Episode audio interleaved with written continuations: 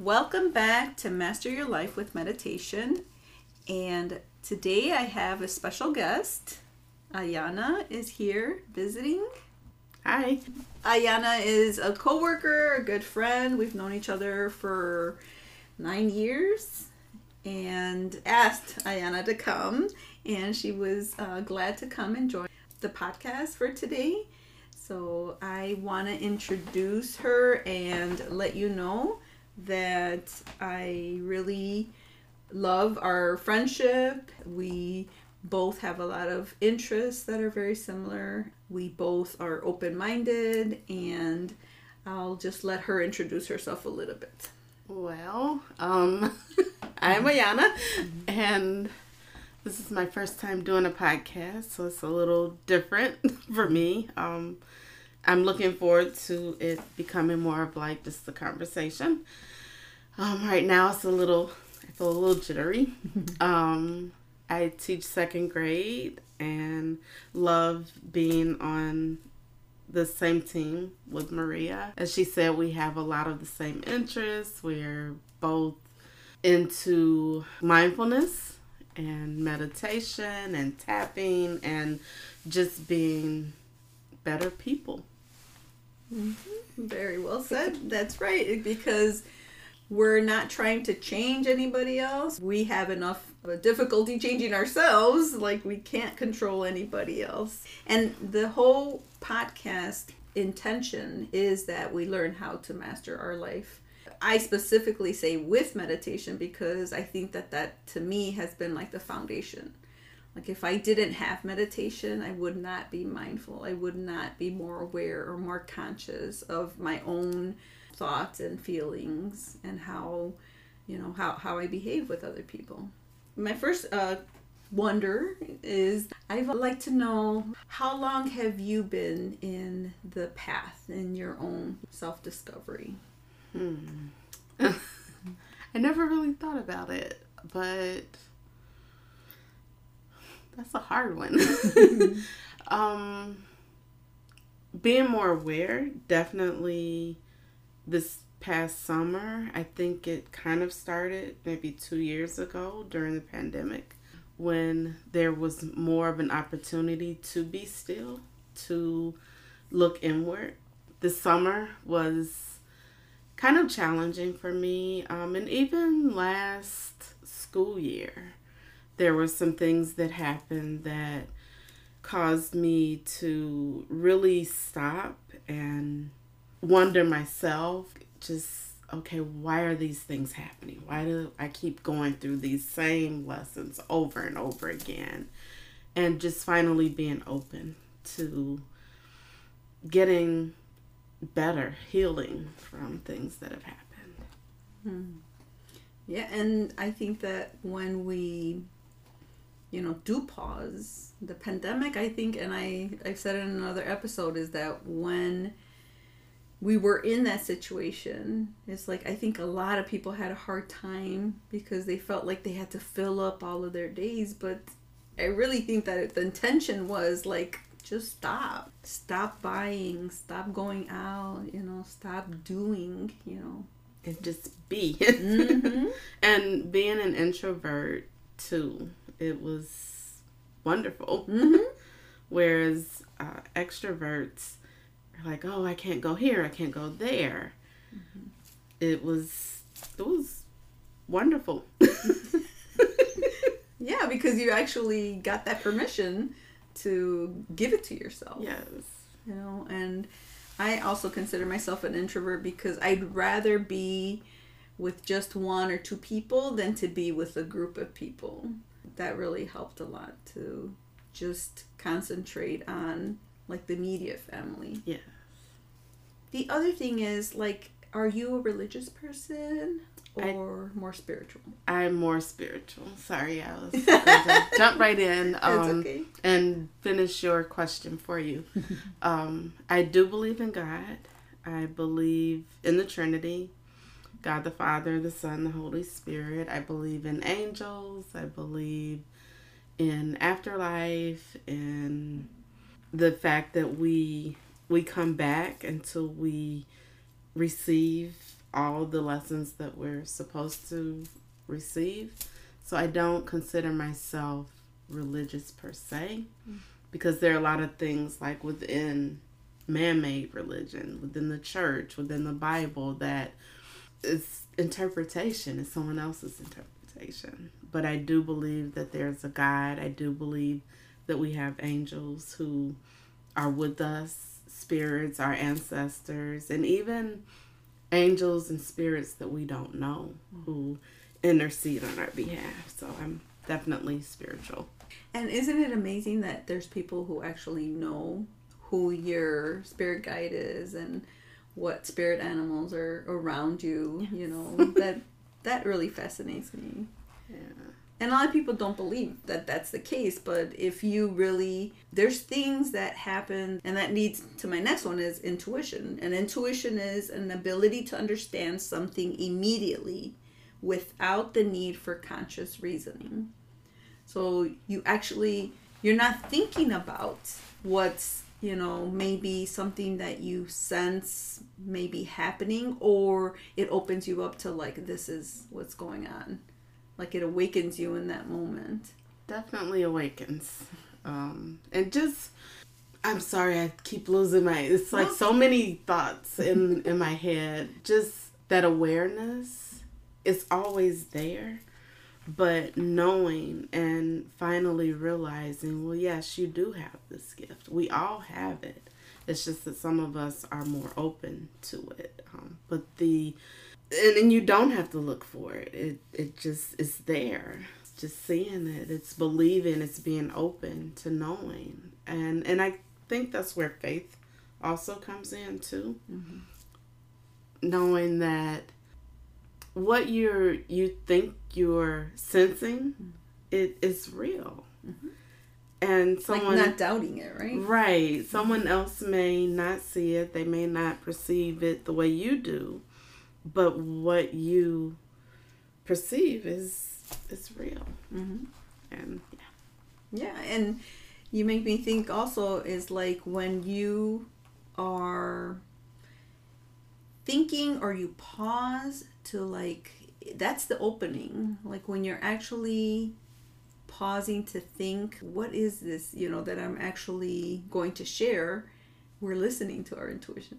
So automatic. You think that you're the one speaking, but really it's like you're kind of listening with me that i speak a different language it's so um, natural because you can be thinking of something in spanish but then you have to take that pause to translate it in english it's kind of similar like that like it the intuition is like you have to really open up to what messages you are getting so that you're able to translate it yeah. into what, what's going on in the moment.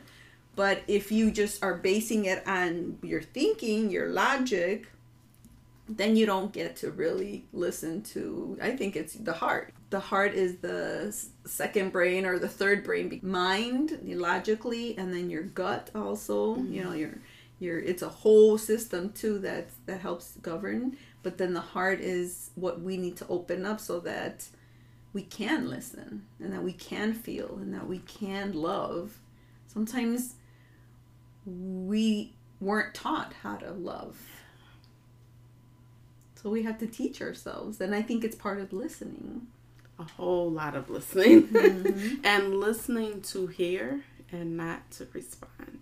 Exactly. Sometimes we're so quick to and maybe that's where the brain comes in, the logical part of us, where it's like well I I have to remember this point so I can jump in and and expand upon it. But then it's if you just stop and trust, it clear, it's laid out and we don't have to look for it because it's it's there. And I think the silence too. How do we know when we're in a nurturing environment? Because we feel without even speaking, we feel love, we feel safe. That's a huge one. Yeah. Um, you feel the comfort and it, it just it feels good. But again, that goes back to what you were saying about the heart. You're I think our brains, that's the thinking part and the logical part and the reasoning and the rationalizing. But then if you use your heart and just stop, then that's where the real answers come in, the intuition and mm-hmm. and the connection yeah. between you and someone else. Yeah. I feel like I'm all over the place. No, no, you're fine.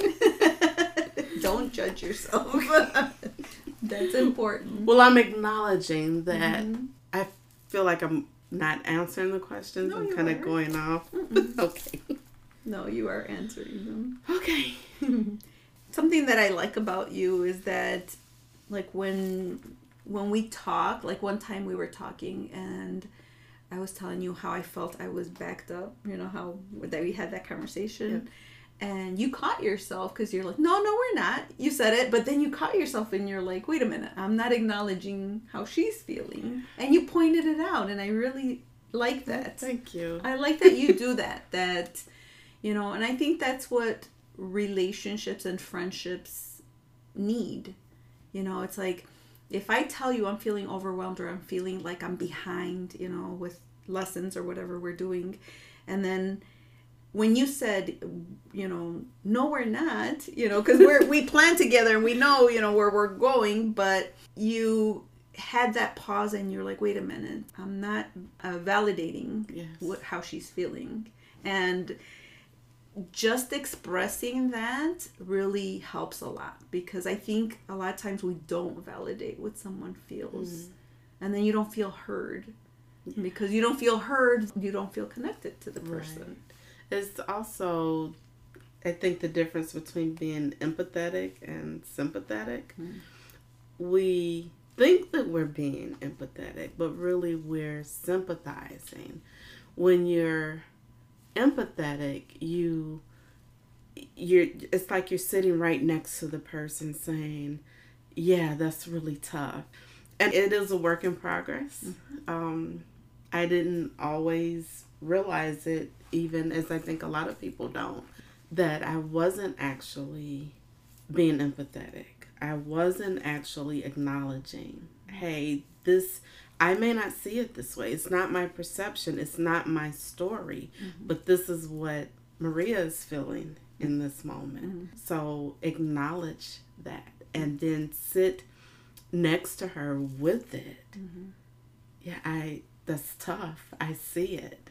And a lot of my insights I've been reading or listening to a lot of books and authors. Brene Brown has been just really um, at the forefront of a lot of this, and it's so much information that sometimes it gets mixed in. But if we do pause, if we do actually come outside of like our own story and listen to the other person's story mm-hmm. and be more curious and then that then invites them to feel more comfortable and and then they share more and then you really can have that connection as opposed to oh yeah one time this happened to me because it's not always about us mm-hmm, mm-hmm. sometimes it's it's about that other person and how can you be there to help them? Not that you're not important, but just if we learn how to be curious about what each other is going through, then I think the relationship is that much stronger. Exactly. I agree. We're doing this equity training at school, and I remember the presenter was saying something about like when there's a conversation going on, and say, if I were to tell you something that hurt you, like she just said, why don't we get into the habit of saying ouch? Mm. When somebody says something that hurts you, you don't necessarily have to say, you know, like lash out and and say, "Why did you say that?" or whatever. You just say ouch. Just so that the other person acknowledges like, "Oh, what I just said has, you know, hurt hurt us in some way." Yeah. And and d- just that acknowledgement. And when she said that, I was like, "Oh my god, that is so true." we just feel it, but we don't respond, and we're carrying that. Yes. You know, we're and carrying the, that hurt. And it builds up. It's like a snowball that gets bigger and bigger. I like that. And I know I was at that training too, but sometimes you get so much input mm-hmm. and you don't know where to put things that you've received. But that's really simple when something that someone else says that is hurtful, yes. that you they that may not be their intention, mm-hmm. and in fact, I don't think it is ever the intent to just outwardly hurt. But if you just ouch, then it gives them not only are you pausing, but it'll cause them to pause as well. Yeah. And then maybe be more curious. Mm-hmm. Oh, well, what's going on? Right. Or explain to me, you know, yeah. what was the ouch about? Yeah. Because you know? it could be something from our past, you know, that we're like, ooh, you know, this reminds me of uh, another occasion where this happened to me or I felt this way. And I really like the way you defined empathy with that you're sitting right next to the person because a lot of people always say empathy is putting yourself in that person's shoes. And we can never. No, like just Brene Brown taught yes, us that, right? yes, you cannot because you you're not walking in their shoes. No. It's their story. But can you sit next to them as they're going through. And and can you let them know i'm here i hear you. You're not alone. Mm-hmm. and again i'm learning that as i think we all are. Mm-hmm. yep definitely.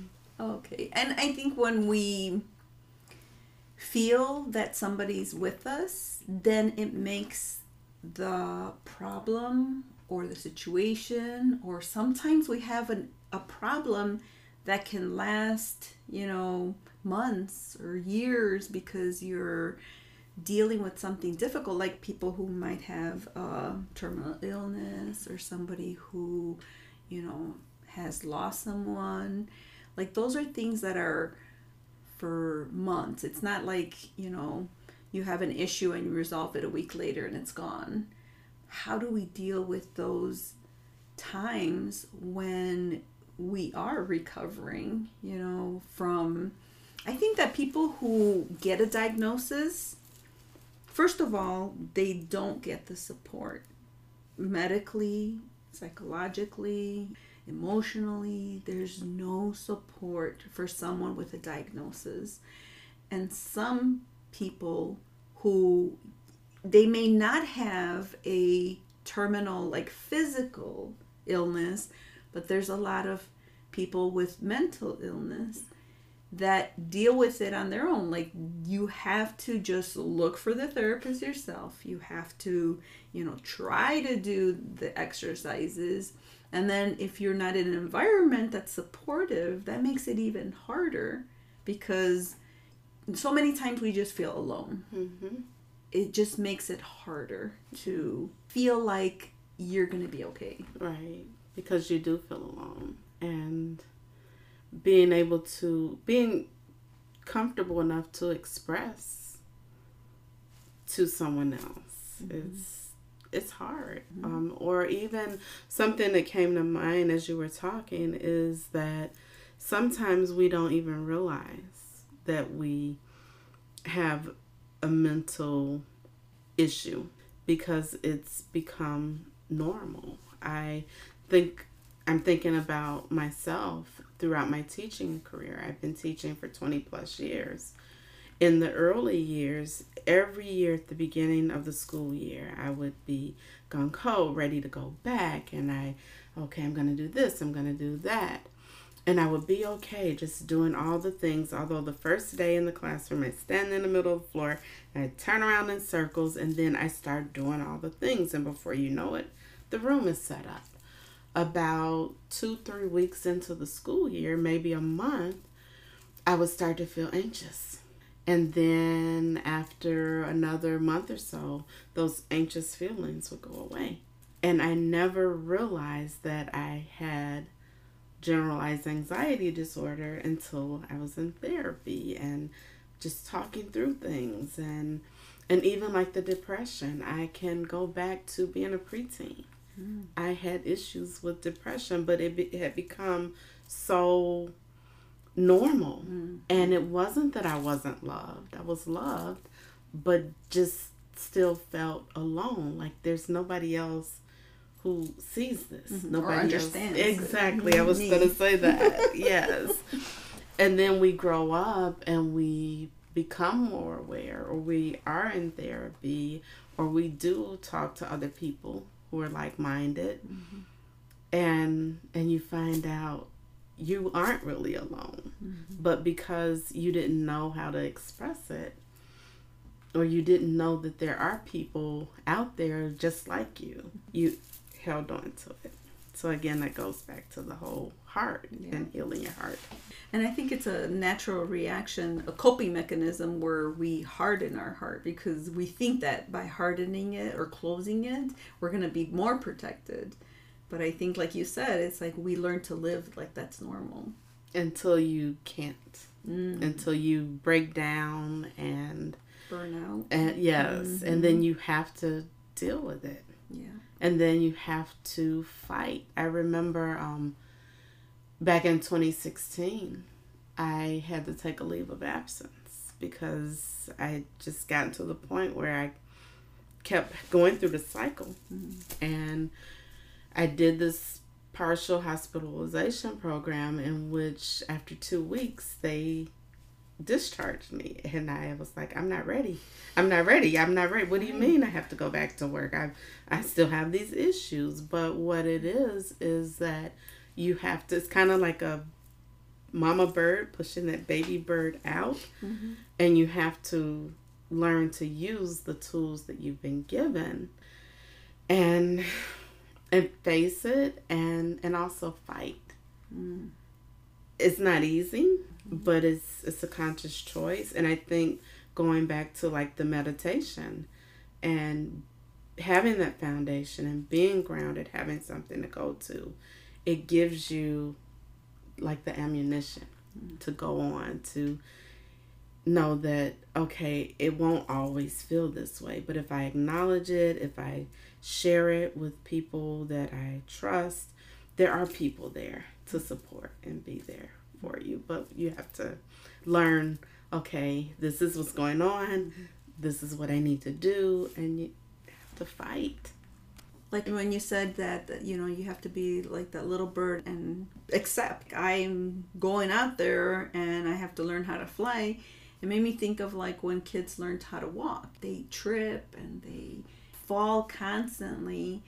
And i think that when we're trying something new when we're trying to change something when we feel like we regress to me i feel like that's a fall like oh you know i wanted to change i wanted to do that you know and i felt like i messed up again. We're so hard mm-hmm. on ourselves. And i have my bracelet that my sister made me with the word grace because that's kind of like what my intention this school year is to just give myself grace because i'm not going to be the perfect teacher. I'm not going to do everything that's right. I, I don't have control over how well the kids take the lessons or what goes on in the school, you know, running the school. So then I just say, okay, you know, in my other job, there was this saying, that, and the coworkers used to always say, you know, stay in your lane, stay in your lane you know because it's so easy for you to want to control mm-hmm. like the situation because you're like oh if this were better then i wouldn't have this issue. But if this were better you know it's like but really it doesn't. It's like it stems from us. It does. If we can change that anxiety and that desire to control the external i think that's a distraction because either we don't know how or we don't want to deal with the internal distractions that we have. I think it's the internal, in, in my opinion. So I use the serenity prayer a lot to help me. God grant me the serenity to accept the things I cannot change, the courage to change the things I can.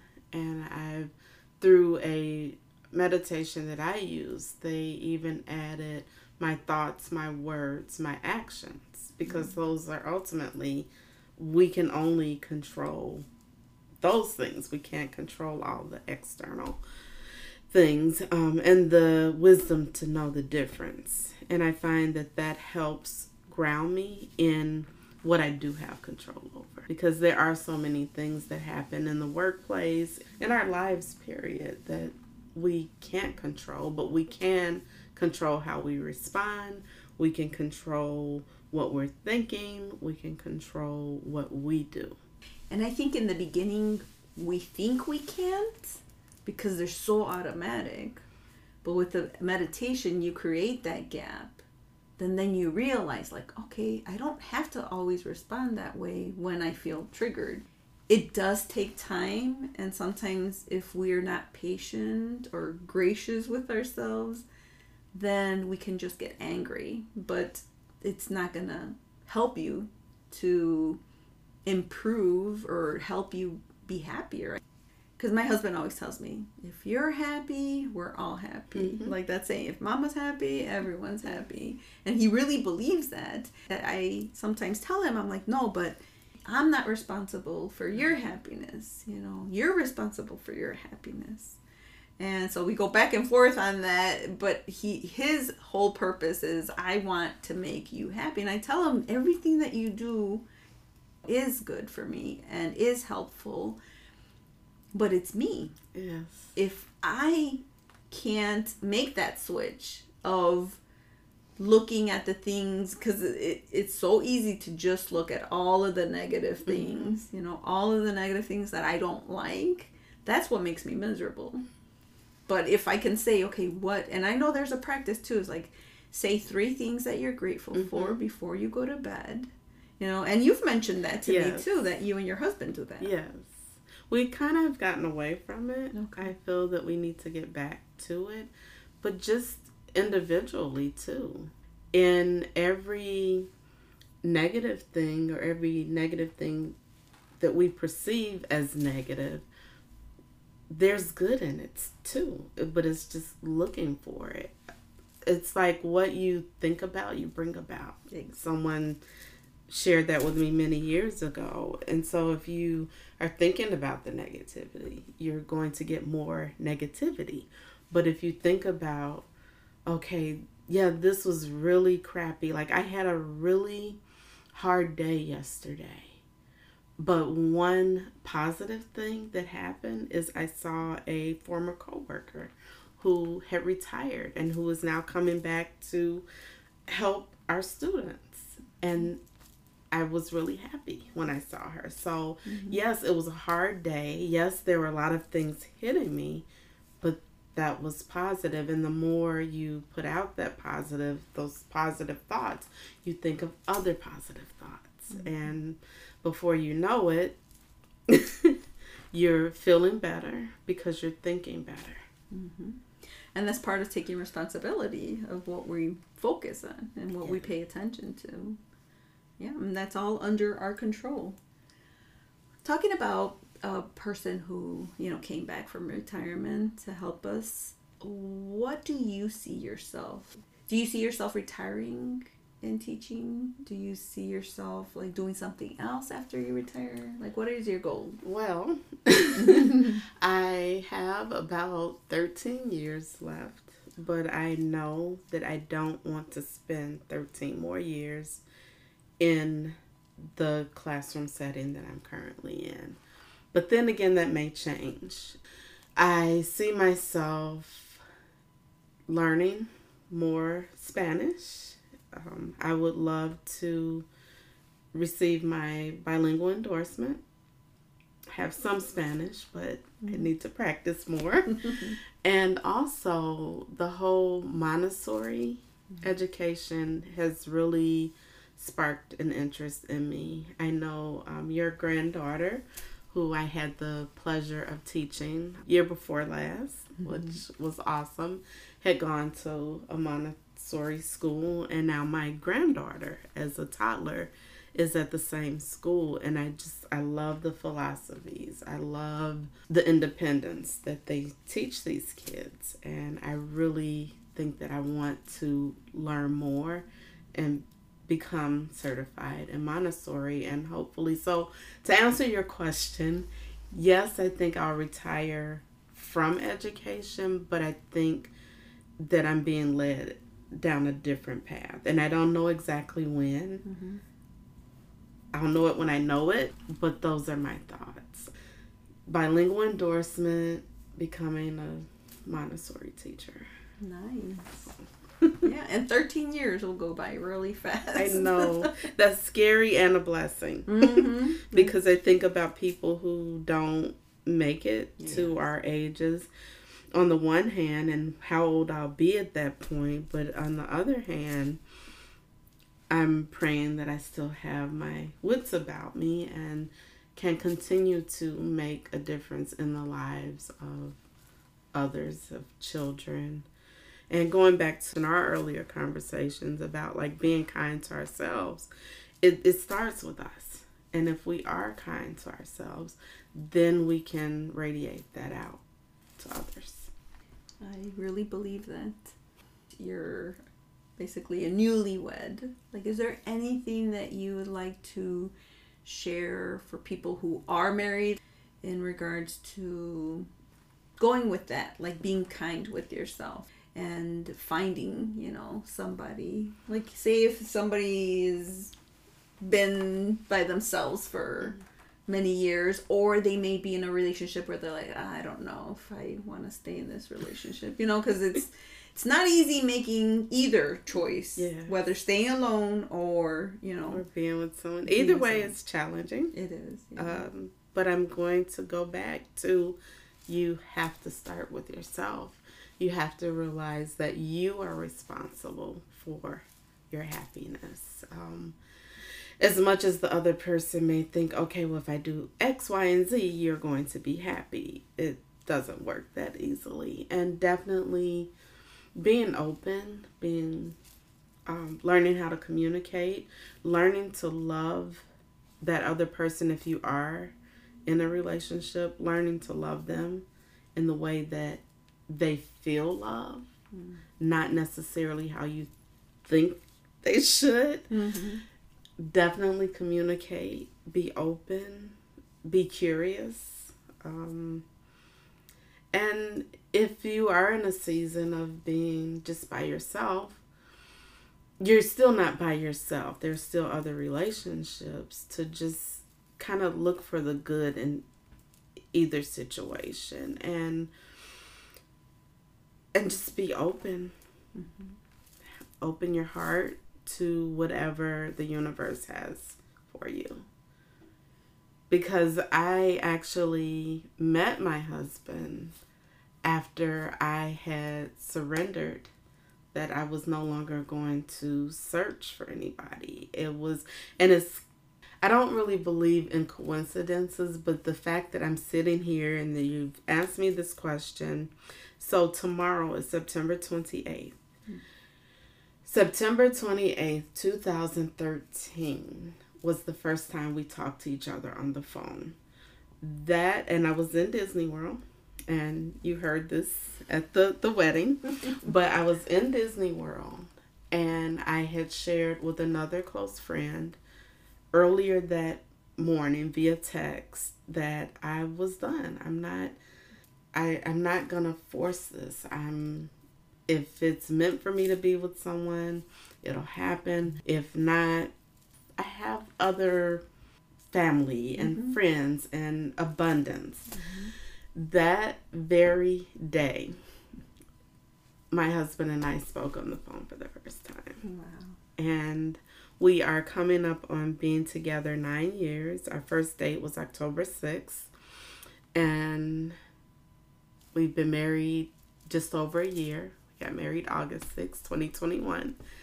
But it was when I stopped trying to control it. And so it all goes back to being grateful, being accepting, being open, but then surrendering too.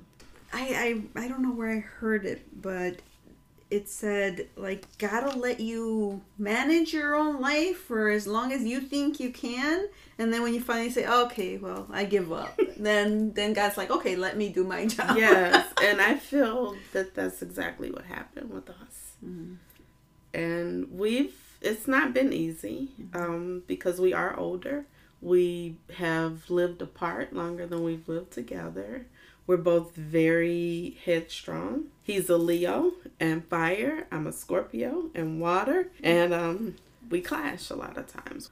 we the way we communicate is different, but a lot of times we're saying the same exact thing. And if and I could never and this goes connects back to the intuition piece when we had issues because we pretty much had issues with our arguing and all that from early on in our relationship and we would talk about well what would it look like if we broke up? And we both have kind of agreed. If we had broken up eventually we would have ended up back together because there's no abuse. There's no cheating. Mm-hmm. it's just i think sometimes we just there's a continuum and he's on one end i'm on the other and it's the same continuum but just different perspectives mm-hmm. so i i think it's worth it and i wouldn't change it and the thing is is that you choose like you wake up every day saying i'm i'm choosing this person yeah. this is who I want to be with. Yes. And that's what I tell my husband too is like, you know, I wouldn't be here if I didn't want to be here. Yeah. When there's conflict or where there's disconnect, it's really easy for one or the other to doubt should I still be in this mm-hmm. relationship? Mm. But once you look at the whole picture, you know, and you make that choice because it's a choice. I'm with this person because I choose to be yes. and because I love this person. Yes.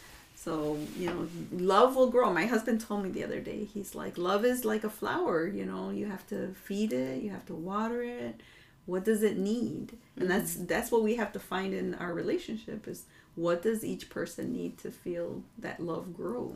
Yes. And if we're both doing that, if both partners are doing that for the other, eventually it's gonna it'll meld together mm-hmm. and and we realize that we really we both want the same things for each other and for our relationship it's just learning how to balance how to so you have to focus on yourself and take care of yourself but then you also have to learn how to be selfless so it's kind of like a and contradiction is not the word i'm looking for i can't think of the word double standard maybe but but in a positive way. And and it's hard. Mm-hmm. Relationships are hard, but they're worth it. And you make me think of like boundaries mm-hmm. because that's what I think about when you're saying taking care of yourself. How strong are your boundaries with your spouse or with anybody in your household? Are you open enough to say no? Or do you do everything for anybody that asks you? And that question goes to everybody, you know, listening. Am I okay with saying no because I have to say no because it's I know it's not going to be good for me.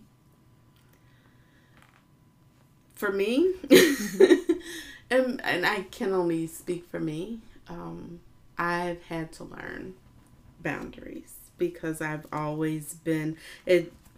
I'm thinking of your episode on good girl, mm-hmm. being a good girl, and just being raised in a way in which you did what you were expected to do, what you were told to do. You didn't question it.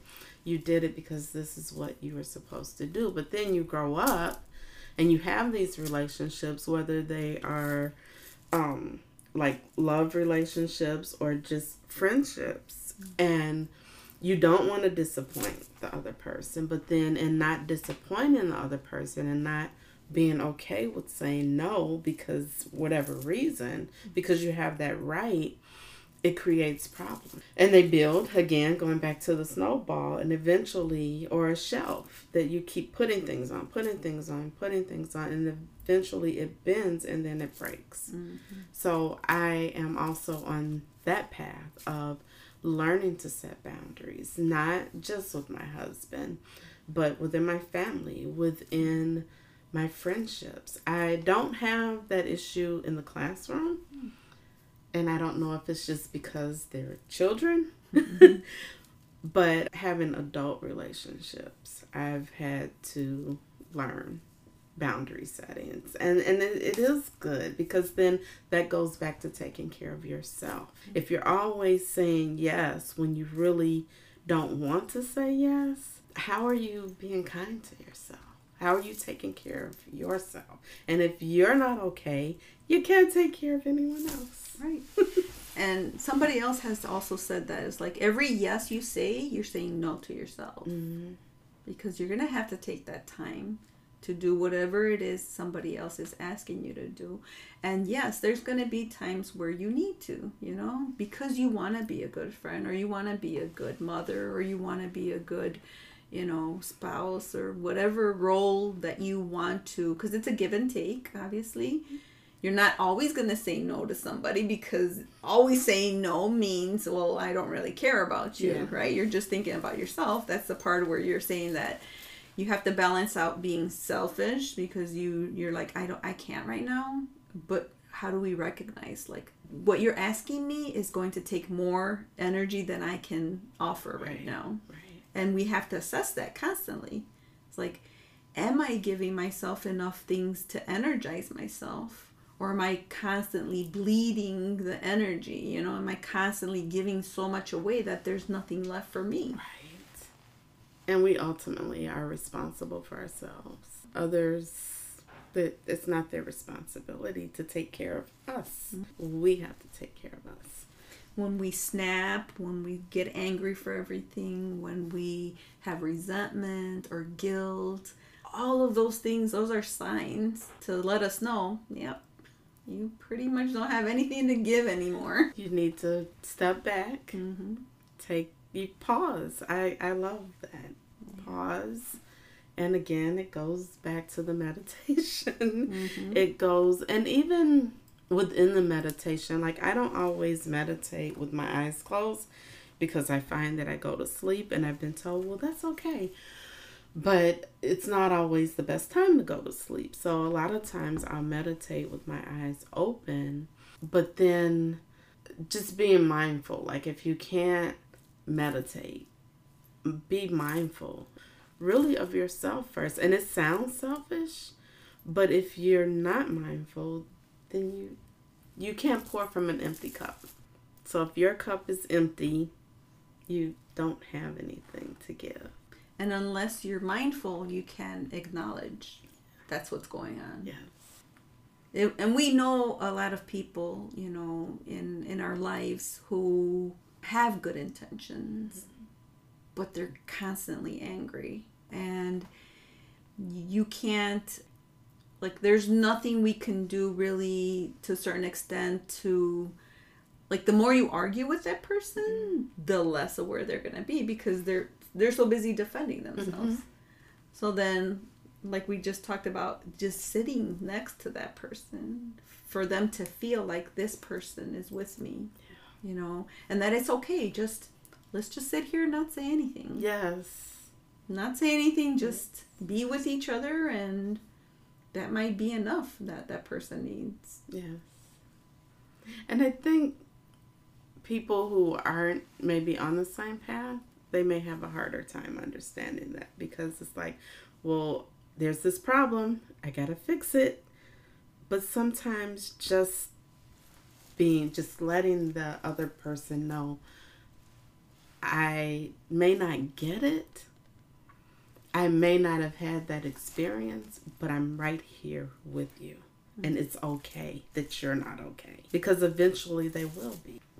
and that it's temporary Yeah. you know this Yeah. is not always going to be this way i remember there's this mom from last year that she really had a hard time accepting her child's behavior and in her mind she would say he is behaving so bad what is he going to be like as an adult and i remember having a conversation and i told her stay here he's still seven don't go ahead to seeing him already or creating the story that he's this bad person. I'm like, he needs you to stay right here where he's at and to deal with those little things, you know, those little mistakes that kids do.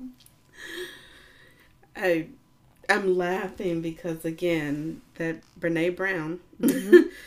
she talks about being I think it was her daughter who had had a like a bad breakup or something like that.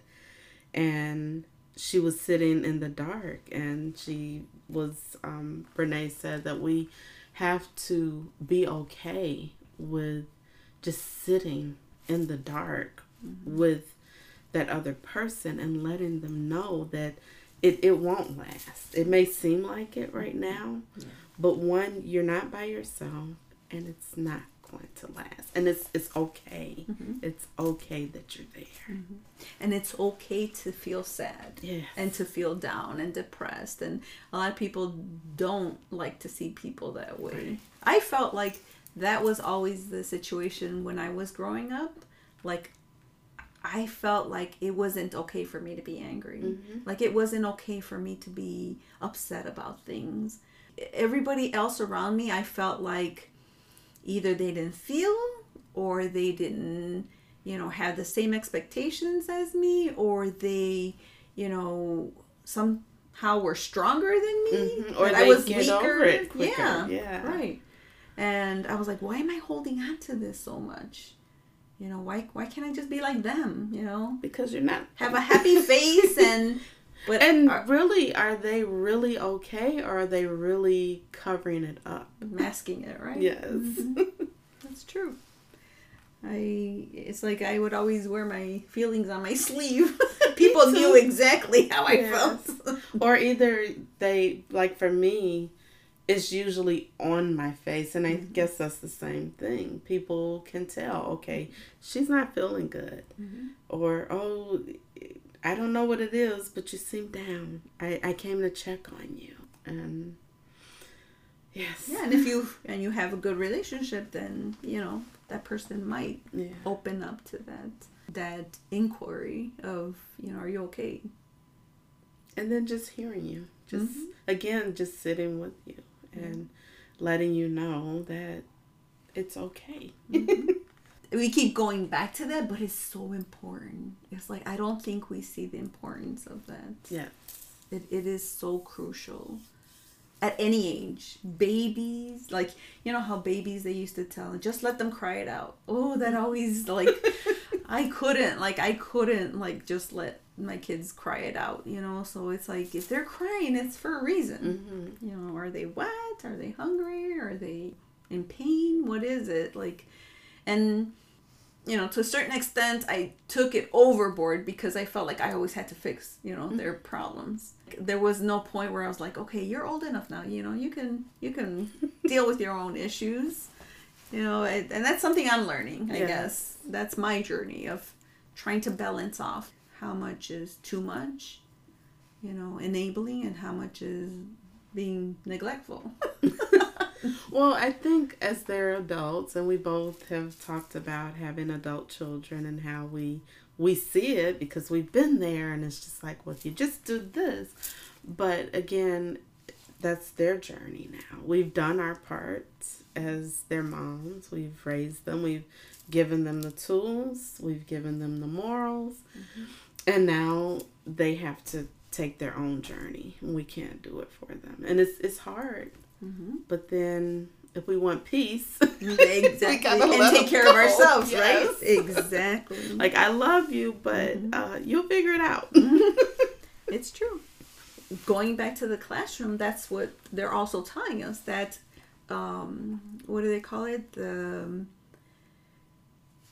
uh, struggle the um, there's there's a name before the struggle like um like there has to be some tension some pressure like it can't be easy for the kids because if it's too easy they're not learning well definitely challenging mm-hmm. it's i i know where you're going but the words mm-hmm. the word is escaping me right it's right like now. we have to give them like it's the zone of proximal development where you want to give them work that's challenging, but not so much that's going to get frustrating.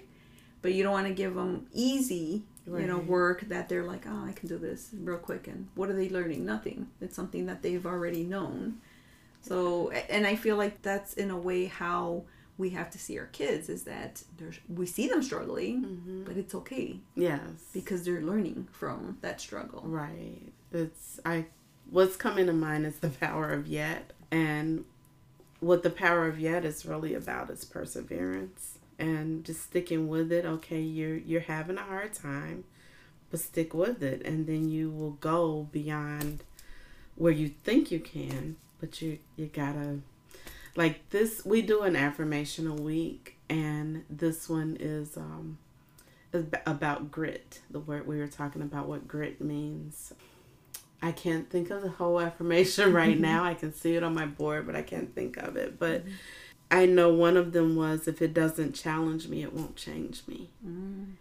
And again, perseverance if it's too easy, then they they are just gonna blow past it. Mm-hmm. But if they have to work mm-hmm. and struggle a bit and endure, then they come out that much better. And they realize that they do have some tools. Yes. And that they can strengthen those, you know, so that they can solve their own problems. yeah Yeah. Is there anything else you want to say before we end our conversation? Um, I don't know. I just I again feel like I all over the place. Mm-hmm. I am I feel honored to have been asked to be a part of your podcast. It's always a pleasure talking to you and could do it for hours. um, but I I'm just grateful for our friendship as well and working together and yeah, grateful to be here. Thank you so much. You're welcome. I hope you have a great day. You can do amazing things with the correct mind and an open heart. Till next time.